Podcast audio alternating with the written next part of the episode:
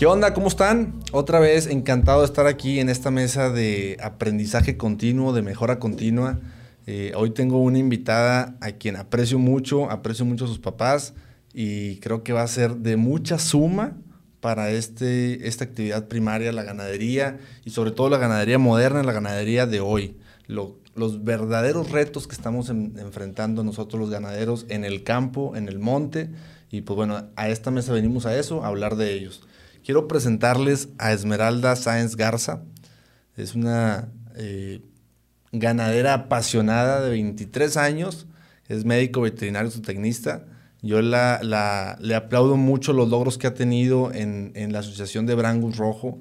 Es la presidenta de Jóvenes Brangus y también coordinadora de Relaciones eh, Públicas en el Colegio de Médicos Veterinarios. Eh, te voy a ceder la palabra porque yo sé que estoy omitiendo algunas cosas y tú le vas a meter más sazón a presentarte y después te voy a platicar de lo que vamos a estar hablando y discutiendo, que son temas que te lo sabes al revés del derecho, que los conoces y sobre todo que te apasionan. Muchas gracias Armando, saludos a toda tu audiencia. Este, pues como ya dijiste, soy médico veterinario zootecnista, tengo 23 años. Este, Ahorita eh, estoy ejerciendo lo que me gusta este, y encantada de estar aquí contigo para poder este, expresar la pasión que yo tengo. Entonces podemos Encantado. Siéntete totalmente libre. Libre. Esta es una plática de amigos, es una plática como la que hemos tenido en, otras, en otros momentos y, sobre todo algo que nos ha atormentado, o más a ti porque lo, lo escuché de ti hace mucho tiempo, no es algo que traigas ahorita ese, esa ausencia de jóvenes en este medio, esa ausencia de gente de nuestra edad, que yo la he vivido por muchos años. En, en, la Unión Ganadera soy pues, el más chico y, y, te veo a ti siempre enérgica y siempre muy echada para adelante, buscando atraer a más jóvenes, invitando a médicos, invitando a ingenieros agrónomos. Y, y de verdad te lo aplaudo, te lo he dicho muchas veces, ahorita aprovecho el micrófono para hacerlo en público. Eh, creo que has hecho un papel formidable. La Asociación Brangus Rojo te lo ha reconocido y, también tus amigos y la gente que te apreciamos. Sí, este, no, muchas gracias. Eh, el campo, ahorita estamos viviendo esa ausencia de, esa brecha generacional que está ausente, que está eh, sin alguien, sin actores principales, sin personajes, como le queramos llamar. y bueno, te comento que la edad promedio de los ganaderos en México y en Nuevo León es un poco, son dos o tres años menos, es 66 años. La edad promedio. Entonces, a ti con 23 y a mí con 33, estamos muy, muy por debajo de, esa, de, esa, de ese promedio. Yo conozco muchos ganaderos arriba de 50, 55 y, y muy pocos de 40 y muy pocos de 30. Eh, ahorita yo veo en, en, en, los, en los jóvenes de veintitantos años, como eres tú, una necesidad de que haya más jóvenes o, con quién rozarnos, porque a veces es difícil estar hablando con gente de edad avanzada porque traen prácticas viejas que ese es el, así ha funcionado y así va a seguir funcionando y la verdad es que el tiempo ya cambió, si no evolucionamos nosotros no va, no va a evolucionar eh, la ganadería y ahorita la forma de hacer ganadería correcta es la que, la que traen los jóvenes. Y tú traes ese feeling de cómo nos ha hecho falta a estos jóvenes. Entonces, ¿qué opinas de todo eso, Esme? Sí, mira, lamentablemente este, es muy raro que, los jóvenes busquen este, el tema de, del campo. Hay demasiados este, adultos trabajando sobre el campo, pero yo siento que esto ya está dando un giro. Siento que hay jóvenes que ya están volteando a ver el campo a lo mejor no de una manera de hobby o de que, ay, qué padre o herencia o así, sino ya de una manera rentable. Entonces, yo siento que ya se están sumando, pero siento que todavía hace falta más. Somos muy pocos los que realmente nos gusta y hay que ver cómo hacer que más se apasionen como nosotros lo hacemos. Y son más pocos o más pocas las mujeres. Entonces tú tienes ese doble mérito y, que te lo hemos aplaudido mucho. Nunca te has arrugado ni hecho chiquita entre tantos pelados. La este verdad, mi papá a veces dice que voy a ir a un evento, yo quiero ir contigo. No, es que va a, haber, muchos hombres. ¿Y qué? Voy con mi papá. ¿Cuál es el problema? Bueno, sí, vamos. Y la verdad estoy súper contenta, o sea, me siento muy afortunada, soy la cuarta generación. Es, es una bendición para mí crecer con una familia. Yo he conocido a, tu abuelo, a tus tíos, este, los, los aprecio un chorro, papá hablaba maravillas de ellos también, amigos de papá de Ciénega de toda la vida. Y, y, y esa vocación que traes, sé que es real y con mucho orgullo a ese arraigo que tienes tú y que todos debemos de sentir ese orgullo por nuestro arraigo. Y desgraciadamente no, no hay ahorita en los jóvenes ese orgullo. Todos quieren salirse del pueblito, de la, de la comunidad, para pertenecer a la ciudad sin una identidad como tal. Y, y, yo te aplaudo mucho que nunca la dejaste. Eh, yo, yo peleé contra eso de no dejarla, de, de, de ponerla de moda incluso, porque para que esto, para que se sume más gente, tenemos que ponerla de moda, Esme. Y lo hemos hecho a través de, tu ganado Brangus Rojo, lo hemos hecho a través de la ganadería regenerativa de la que hemos hablado mucho tiempo. Eh, eh, herramientas nuevas, innovadoras, que permiten eso que decías tú ahorita, que sea rentable y que, que haya dinerito, que traiga dinerito en la bolsa, si no, pues quién se queda, ¿no? Así es. Mira, te voy a dar un ejemplo. Mi bisabuelo, Simón Santos de Sabinas, él era una persona ganadera, ¿verdad? Tuvo nueve hijos. A todos les dio sus estudios, carrera.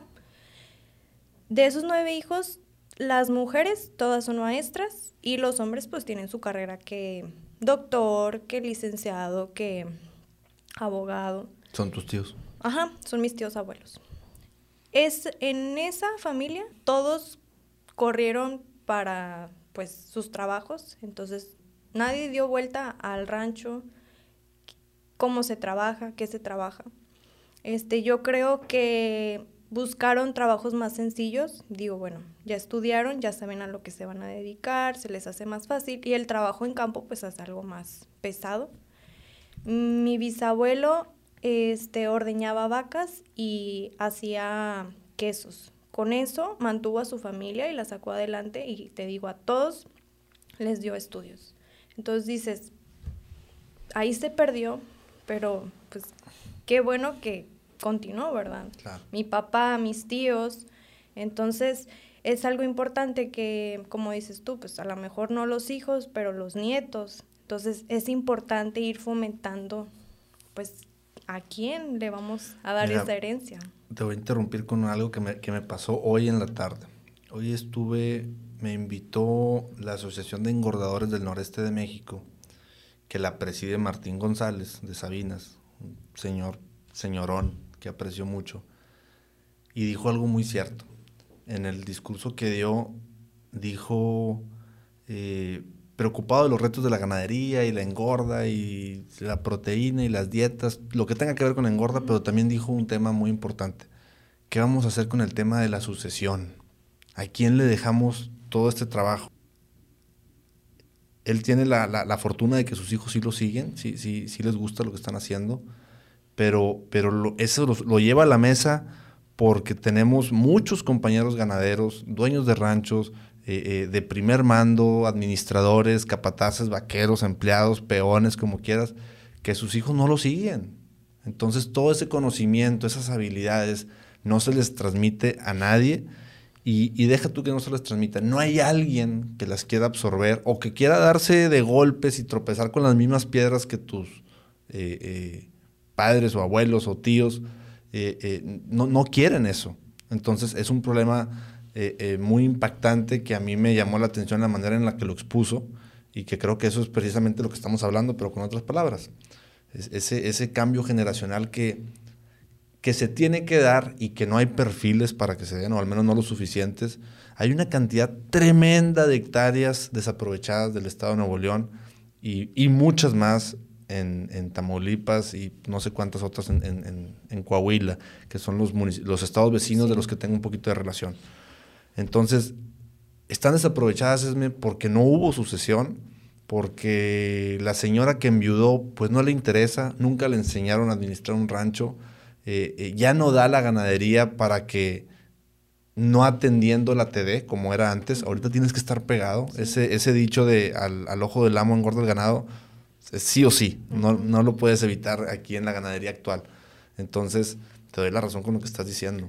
Sí, lamentablemente yo conozco casos de que, como dices tú, la esposa en viuda no sabe ni llegar al rancho, no sabe cuánto ganado tiene el marido y pues para ella es más fácil deshacerse, mal venden los ranchos, el ganado y dices, qué triste, porque a lo mejor eso costó años hacerlo para que alguien que pues no, no le interese, pues se deshagan de eso, ¿verdad?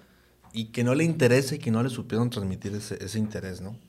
Entonces ese es un gran reto que tenemos nosotros ganaderos, transmitirle a nuestros hijos y, y los ganaderos de nuestra edad, pues voltear a ver el amor con el que nuestros antepasados, abuelos, padres crearon lo que sea que hayan creado.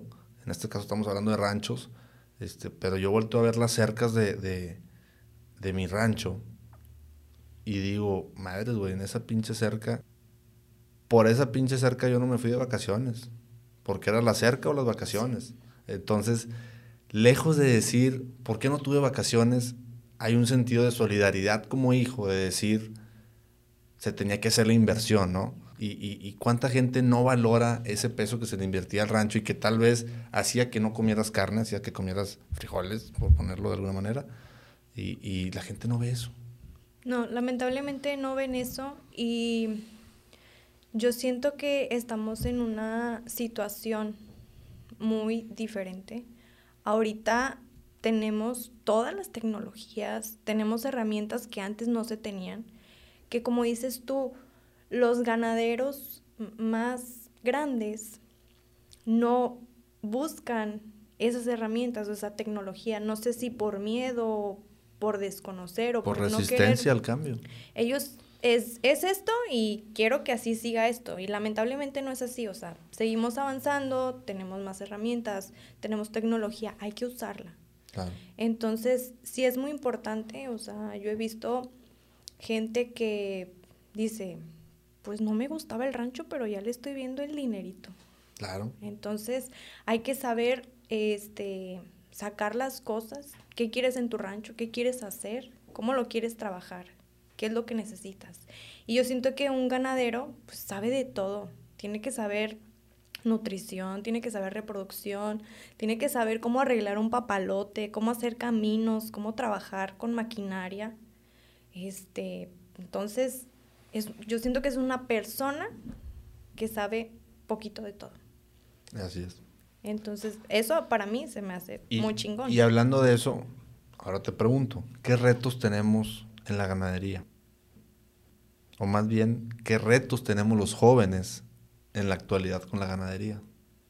Pues yo siento que, como mencionábamos, lo del cambio climático, tenemos que ser muy eficientes, por eso hay que saber qué es lo que quieres hacer en tu rancho, para que la rentabilidad pues le llame la atención a otras personas y a ver, tenemos estas herramientas, hay que saber cómo utilizarlas. O sea, hay que ser más eficientes en todo lo que queramos hacer. Lamentablemente, este, vivimos en una situación que hay factores que pues contaminan o así, pero hay que empezar a buscar qué podemos hacer que no contaminemos, pero que tengamos una eficiente o sea, producción. Sí, exactamente. que seamos eficientes en nuestra empresa, porque tenemos que verla como empresa. Exactamente. Ya no es un hobby, ya no es algo que ah, solo, solo te genera. Ya, ya no se puede hacer ese tipo de ganadería extensiva y, y, vieja como lo hacían nuestros abuelos y que les funcionaba, ¿eh? No, no lo critico. O sea, es algo que no se les puede hacer menos o sentirse que no... No, no, no, en aquel entonces jalaba y así funcionaba. O sea, no se les hace menos, ¿verdad? Y yo creo que como jóvenes, volviendo a la pregunta, tenemos la gran oportunidad de ser nosotros los detonantes de esa nueva forma de hacer ganadería. Porque eh, tengo compañeros que le han arropado muy bien esta forma de hacer ganadería, que es la ganadería eh, eh, inteligente o regenerativa o moderna, como le queramos llamar. Todos le llaman de alguna manera en, en, en específico, pero todo va y da a que estamos empoderando nuestro suelo, que queremos capturar más carbono, que queremos demostrar ese viejo tabú que dicen que las vacas contaminan. Y no, o sea, al contrario, las vacas son la herramienta para poder combatir el cambio climático. Entonces, eh, eh, eh, somos los jóvenes los que traemos ese chip y esa preocupación por el cambio climático, porque nadie se va a preocupar más por el cambio climático que las nuevas generaciones. Ahí está esta muchacha Greta, de, esta activista del medio ambiente que ha hecho un ruido tremendo en todo el mundo, pues empezó a hacer el ruido a los 12 años.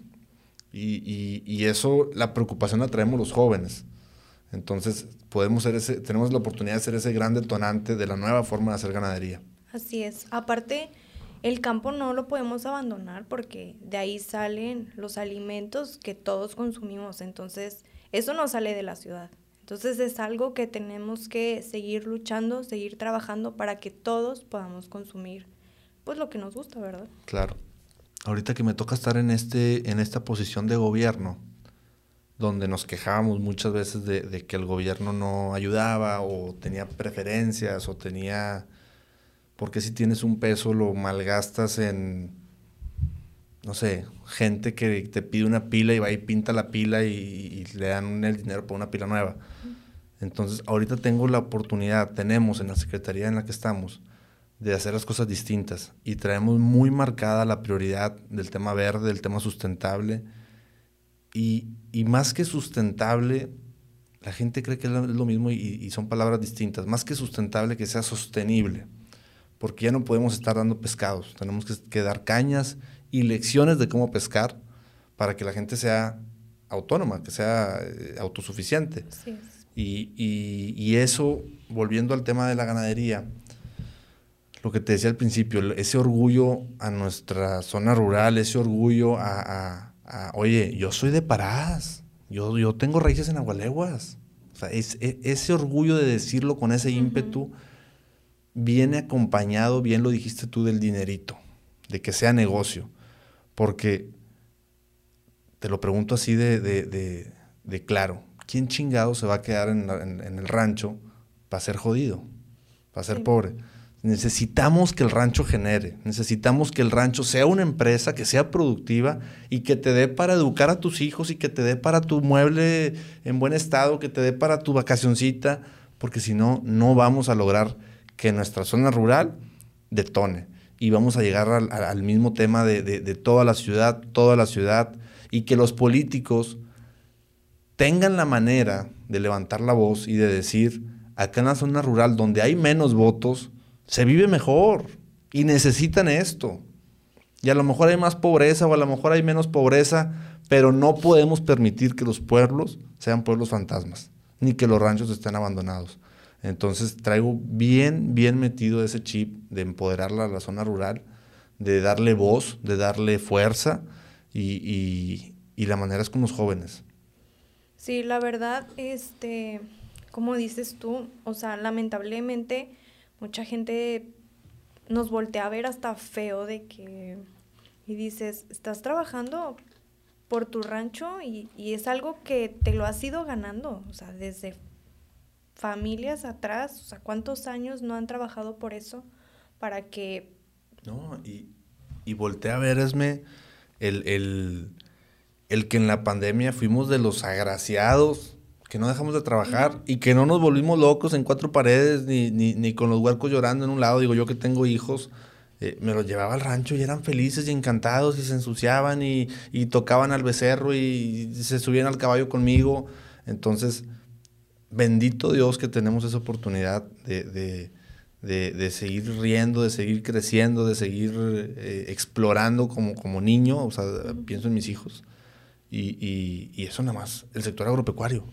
Olvídate del industrial, y olvídate que, el educativo y que el formal, informal. Nada más los que tenemos eh, eh, un pedacito de tierra, que producimos carne, que producimos caprino, ovino, bovino, equino, fuimos eh, bendecidos con esa oportunidad de estar en la pandemia al aire libre. Sí, a mí me pasó. Llegó la pandemia, mi mamá se puso muy histérica, no salgan ni a la tienda yo pues me voy al rancho, en el rancho no hay COVID. Y pues sí, ¿qué más? Irte todos los días a montar, a entrenar. Pues aprovechas por mí mucho mejor. Tú eres barrilera, ¿verdad? Pues dos, tres, casi. Ahorita vi tu villa, ¿es, es, es de, barril, no, es de presidenta de Jóvenes Brancos. Ah, dale, qué presumida. sí, me la mandaron a hacer. Qué padre, sí, está muy padre. Este, ahorita me ves con saquito, pero normalmente también ando Ranger, ¿eh? Ah, sí. Tú me conoces. Sí, me ha tocado. Eh, esme un dato curioso, algo que nos quieras platicar. Como joven, ¿qué, qué, qué obstáculos, qué te dio risa que alguien te quiso frenar y resultó que le callaste la boca? Voy a dar un dato curioso mío. Como te digo, todas mis tías son maestras. Ok. Cuando yo era chiquita, o sea, no sé, primero o segundo de primaria, yo juraba que iba a ser maestra. Maestra de kinder porque me gustan mucho los niños. Pues entrando a prepa, me dicen, oye, tienes que conocer todas las facultades para ver a qué te vas a dedicar. Y pues yo estaba en la prepa 25 y al lado está la facultad de veterinario. Pues ya me tocó conocer y dije, fue un cambio total de que yo quiero estar aquí. Y pues ¿Qué te ganchó? ¿El gatito, el perrito o, o No, espera. Yo siempre fui muy apegada a mi abuelito y a mi papá. Okay. Entonces, pues, oye, vamos a desparasitar, oye, vamos a, a vacunar. Entonces, ya estando ahí en la facultad de veterinaria y que te dicen qué es lo que tienes que hacer y las materias y todo eso fue de que, no manches, ya no quiero ser maestra, quiero ser veterinaria. Cuando le comento a mi papá, mi papá también es veterinario, me dice, no, puedes estudiar todo lo que quieras menos veterinaria. Entonces ya como que lo iba convenciendo y lo empezó de que, bueno, si vas a estudiar veterinaria, perros y gatos, porque es lo que deja yo, no. Si me gustan los perros, pero para dedicarme a eso, no, yo quiero ganado. No, es que el ganado no sé qué es para hombres o cosas así, o, o sea, de que el tema es más, no que denigren a la mujer, pero pues a veces sinceramente te hacen un poco el feo, ¿no? Entonces hasta que lo fui convenciendo, lo fui convenciendo y dijo, bueno, está bien. Y sí, o sea, me empecé a meter mucho en lo que era el ganado, bovinos, y pues ahorita digo, no me equivoqué. O sea, estoy en lo correcto. Qué bueno. Felicidades por haber dedicado esa pasión a, tu carrera. Porque conozco mucha gente que está de veterinario y están en otra cosa o viceversa, ¿no? Que su pasión eran los animales y que no supieron este, decirle sí a esa vocación y, aferrados a ser abogados o aferrados a ser administradores y resulta que pues, te gustan mucho los animales, ¿verdad? Sí. O tengo compañeros este, que desgraciadamente sus papás eran veterinarios y desde que tú también vas a estudiar veterinario, pues estará en la fuerza en una carrera que no te apasiona tanto es muy difícil. Yo lo viví con mis compañeros y es muy difícil. Digo, gracias a Dios a mí mis papás siempre me han apoyado. Este, después de que me gradué, escuché el comentario de mi mamá que mi papá dijo, no creo que, que la vaya a hacer, que aguante y pues sí, sí aguante. Ándale, tío Pipe. Así es, sí, ni modo. Este, ¿Cómo sumamos más jóvenes, Esme? Mira, tenemos un caso muy grave. Para mí se me hace algo muy grave porque si los papás o los abuelos o los tíos no pueden hacer que la gente se apasione, uno como extraño a ellos, o sea, es un tema muy difícil, pero tenemos que lograrlo. Ocupamos que se sume más gente a esto. ¿Por qué en Estados Unidos el ganadero es visto como chingón? ¿Por qué en Estados Unidos el ganadero es visto... Eh, cualquier, cualquier ganadero trae una camionetona, una King Ranch, este, todos con mucha lana. Porque el gobierno le interesa mucho que generen. Entonces hay muchos créditos, hay muchas facilidades. Si produces este premio, si no produces te castigo con taxas. Entonces esa organización hace, estimula a que, a que el campo produzca. Y, también siempre lo digo, desde el momento en el que el State Trooper, el, estatal de, Texas, trae un sombrero como uniforme, un sombrero vaquero, pues desde ahí estás enalteciendo al, sector pecuario. Aquí nos ven con sombrero y a veces nos ven mal. Yo soy una persona que usa poco el sombrero, eh, al menos en la ciudad, no lo uso por vergüenza. No, no es que no lo use por vergüenza, más bien no lo uso por, por practicidad, porque te subes y te bajas y te subes de una reunión y otra y otra. Pero sí te das cuenta que hay gente que voltea a verte un poquito mal.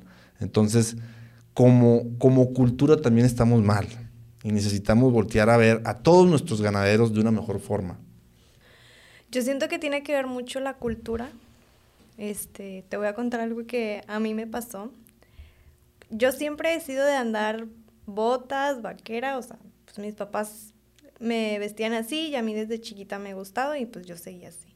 Entonces, estando yo en la facultad, este, en el 2018 me operan de la rodilla y yo tengo que empezar a ir en tenis porque pues no podía usar botas por el tacón. No se me olvida que entro al salón y un amigo grita, pidan un deseo, es me trae tenis y no botas. O sea, dices, para mí es algo fregón, o sea, porque es algo que cuesta. Traer botas cuesta. Traer un buen cinto cuesta, una hebilla, una camisa. Entonces yo siento que es mucho, mucha la diferencia cultural de aquí a Estados Unidos. Si vas a Estados Unidos, la mayoría de gente anda en botas o anda vaqueros. En cambio aquí, como lo mencionaste hace rato, si traes sombrero, hasta se te quedan viendo como si fueras un extraño. Yo siento que eso es como que más de moda, como que hay que hacer que la gente pues le guste, ¿verdad? Yo he tenido compañeros que se empiezan a juntar conmigo y de que, ay, qué padre, siempre andas en botas y empiezan a comprarse que botas y luego que camisas vaqueras. Entonces, es algo que poco a poco vamos a ir, este... Generando. Generando y que la gente no te mire raro, ¿verdad? Este, yo, yo también toda la secundaria y prepa, este, anduve en botas y ahí la carrilla que me echaban los amigos, pero nunca batallé con, nunca tuve pena, ¿no? Aunque hubo, este, los amigos la carrilla es sana, pero siempre hay uno o dos que sí quieren ofender y que quieren menospreciar, pero gracias a Dios sabemos defender sí, este, con palabras. Es que no tenemos este, buen argumentar, claro. Este, qué padre, qué padre anécdota. Este, y, y de Jóvenes Brangus, también algo me contaste que estabas haciendo ahí, o sea, que, que, qué retos tuviste cuando empezaste con Jóvenes Brangus y ahorita cómo estás dejando Jóvenes Brangus, que todavía estás ahí presidiéndolo, pero, pero pues bueno, a, tres años de que empezaste, ¿cómo lo tienes? Mira, este, en ese tiempo, era en el 2018, en diciembre, no se me olvida, me por parte de mi papá me contactan de la asociación, donde el, médico Edmundo Villarreal, si lo conoces. Perfectamente, bueno. Al ingeniero Luis Lauro Martínez, que también. fue presidente, me contactan porque en el 2018 habían ido a Argentina y vieron un modelo de, de jóvenes brangus de Argentina, ¿verdad? Entonces quisieron implementarlo acá en Monterrey y se preguntaban, bueno, ¿a quién vamos a poner, ¿verdad? O sea, ¿quién debe de estar en ese puesto que genere más jóvenes y que sean hijos de socios? Entonces, desde que mi papá entró como socio, y como te digo, yo siempre soy muy apegada a él, pues siempre asistía a los eventos. Empecé de que a entregar moñas, cosas así, los socios me empezaban a conocer. Platícanos qué son moñas, perdón. Cuando califican el ganado, se califica de primero, segundo y tercer lugar o depende de los que estén y se les entrega una moña que es un listón que viene si es primero lugar, segundo lugar y tercer lugar. Que es distinto del banderín. Así es. Entonces, quiero que se lo platiques a la, audiencia. Entonces, en una calificación se entregan moñas y se entregan banderines. Los banderines pues ya consta de quién es el campeón becerro, quién es la campeona becerra, la campeona vaquilla, la campeona adulta, adulta gestante o... Entonces, así empecé yo a entregar banderines, ¿verdad? Y de ahí los socios también ya me empezaron a conocer, me empezaron a invitar a fotos de que si ganaban un banderín, de que ándale, vente a la foto y cosas así. Después de eso, este, te digo, van a Argentina y bueno, pensaron en mí. Ya platicaron conmigo, me dijeron, tienes que formar un grupo de hijos de socios este, y tienen que trabajar así y así, así.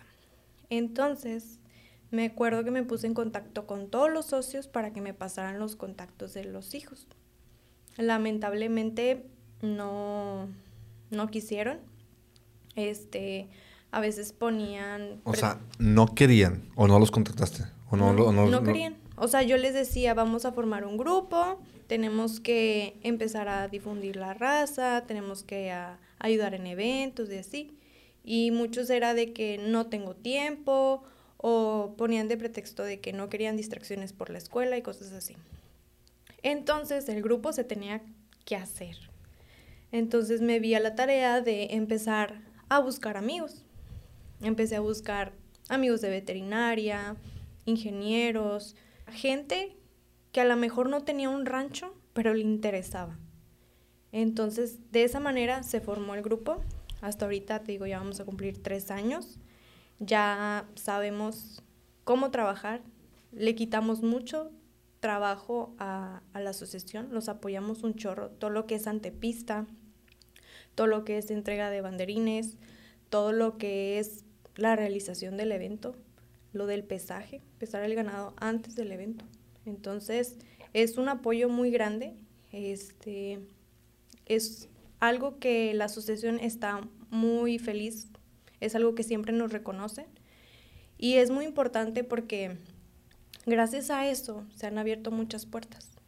Hay muchos jóvenes que empiezan a trabajar con socios de que ya están viendo cómo trabajan y dicen, oye, quiero que trabajes para mi ganadería, quiero que trabajes para mi rancho. Entonces, es algo muy importante. Digo, lamentablemente son personas que a lo mejor no tuvieron la fortuna de crecer en un rancho, pero les llama la atención y tienen la misma pasión que nosotros. Entonces, todo eso suma. Claro. Y hasta ahorita, pues te digo. Oye, qué, qué, padre, felicidades, qué fregón. Sí, está, la verdad está muy padre. Este. ¿Cuántos socios o miembros jóvenes tienes? Mira, ahorita somos 21, Ajá. pero al principio éramos como 32. Por diversas situaciones se empezaron a salir, ¿verdad? Porque a lo mejor nosotros no, no es un trabajo y no ganamos dinero, pero sí te si ocupas tiempo. Oye, que hay un evento en Sonora, vámonos para Sonora. Oye, hay un evento en Victoria, vámonos a Victoria. Ahora que hace poquito que fuimos a Yucatán. Entonces sí absorbe tiempo. Entonces la gente que está ahí es porque realmente quiere estar ahí, porque se da el tiempo. Entonces es algo, algo muy valioso, algo que yo siempre les voy a agradecer a los jóvenes porque hasta la fecha, o sea, han estado al pie. Con madre. Sí. Padres. Pues doble mérito triple, porque ya te he dado el doble por ser mujer también, aparte de joven. En las redes sociales me, preguntan mucho qué pueden estudiar para empezar algún tipo de ganadería o enrolarse en, con vacas, con bovinos, con ovinos o con caprinos. Eh, y yo siempre les contesto, yo, no, yo soy ingeniero industrial, con una maestría en administración de relaciones industriales porque a veces me preguntan, o veterinaria o agronomía. Este, es que me interesan agronegocios. Y siempre contesto yo algo como, yo soy ingeniero industrial, este, no tiene nada que ver con el rancho, pero tiene que ver todo, porque tienes que ver al rancho como una empresa y ser industrial significa ser eficiente y hacer y aplicar la lógica y sobre todo meterle amor y con eso estás del otro lado.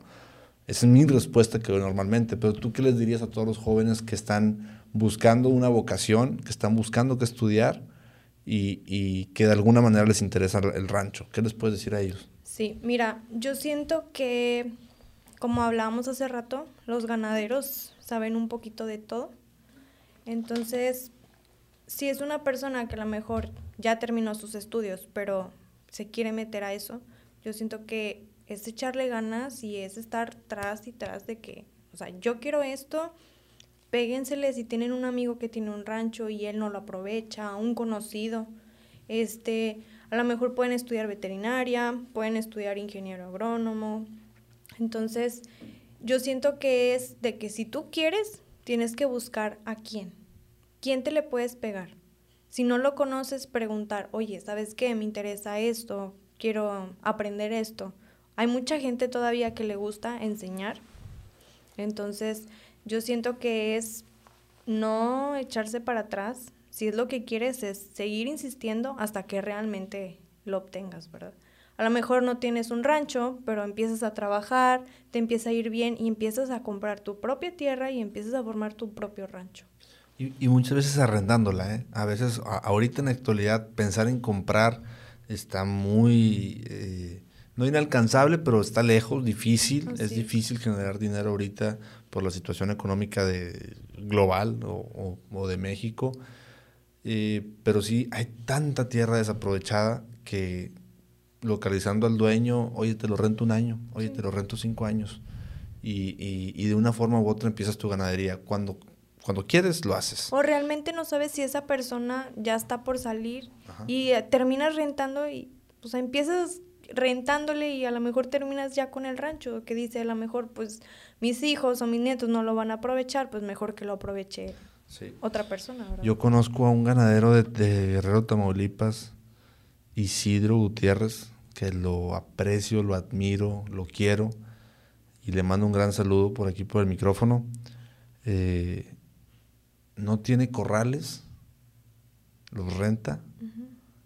Tiene un, rancho que, que, no le cabe todo el ganado que maneja y, y, exporta lo que no te imaginas de ganado y tiene ganado aquí y allá engordando. Y es un gran ganadero que siempre me dice, a veces no tengo dinero Armando, pero un buen consejo sí tengo para dártelo. Entonces, eh, eh, querer es poder. Este, entonces, nomás lo, pongo en la mesa como, como ejemplo claro de querer es poder. Sí, hay que insistir, no hay que echarnos para atrás, no hay que perder la fe, hay que ser pacientes. Todo cuesta. Entonces, si realmente lo queremos, tenemos que seguir insistiendo hasta que pues, lo tengamos, ¿verdad? Pues sí. Pues hay muchos temas de qué platicar. Y, perdóname que te quite mucho la palabra, me emociono. No, no, sí, sí, te entiendo. Entonces, pues ojalá este, muchas personas escuchen esto, ojalá mucha gente empiece a ver el campo, lo empiece a voltear a ver, que se dé cuenta que a lo mejor ya no es como la ganadería vieja, sino que hay que empezar a usar las nuevas herramientas que tenemos. Que si tu abuelito no quiere porque le tiene miedo o no quiere usar nueva tecnología, hay que apoyarlo, hay que Enseñarle que hay una manera más fácil y más eficaz. Y, nosotros como jóvenes tener el liderazgo y la manera de decirle a tu abuelo, a tu padre, oye, préstame 100 hectáreas, déjame demostrarte que te voy a generar más. La ganadería regenerativa o la ganadería moderna que hemos hablado en otros podcasts de ella y que, y que la hemos pregonado ya por varios tiempo también, eh, es una chulada bajas tus, tus egresos, tienes más dinero en la bolsa, produces más, tienes más comida. Sí, no andas mortificado de que ya viene la seca, que le voy a dar, esto y lo otro. Sí, la verdad. Entonces, como jóvenes, también tenemos la responsabilidad de tratar y hacer todo lo posible por cambiarle el chip a los, a los grandes. Así es. Que, insisto, hay grandes muy comprometidos que ya lo están haciendo. Sí, y hay unos que este, son muy, cerrados. Muy dispuestos a aprender y hay unos que así jalaba y así tiene que seguir jalando. Normalmente el que dice eso, Esme, es, es porque no le echa cuentas, ¿eh? No, no, hay, probablemente un negocio que mantiene el rancho. Pero cuando le echas números que el, que el rancho no se mantiene solo, ahí te pones a innovar y a aprender. Ya lo hemos dicho en otras, en otros, en un video que hicimos hace como tres años. Eh, eh, Ganadero no es ser dueño de vacas y de ahí de un pedazo de tierra, es, es, tú lo dijiste ahorita, administrador, financiero, mecánico, evaluador, pero ser ganadero es todo eso. Sí, así es. Es algo muy largo, podría decirse, pero es, la verdad, pues no cualquiera. No cualquiera tiene esa dicha. Entonces, yo siento que la verdad nosotros estamos muy bendecidos de que pues, nuestros familiares, de que somos familias ganaderas y eso ayuda bastante. Y también veo gente que a lo mejor no creció en ese ámbito, pero es algo que desean, que quieren. Entonces, pues... Bienvenidos. Hay que, saber. Hay, hay, hay, mucha tierra que conseguirles. Tú tienes ganado de venta. Sí. También. Ah, sí. Y de hecho a veces me hablan para que consiga cualquier otro tipo de ganado, entonces estoy a la orden. Oye, Esme, ya hablamos de esto, pero quiero, me estoy acordando ahorita para concluir y cerrar. Eh,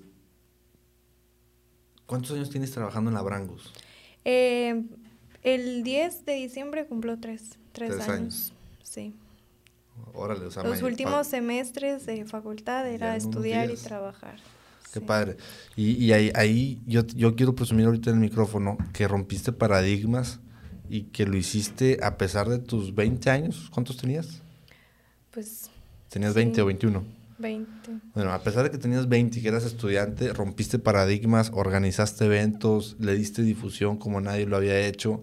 Entonces, eso es no tenerle miedo al éxito, eso es creer en tu pensamiento, creer en tu ideal.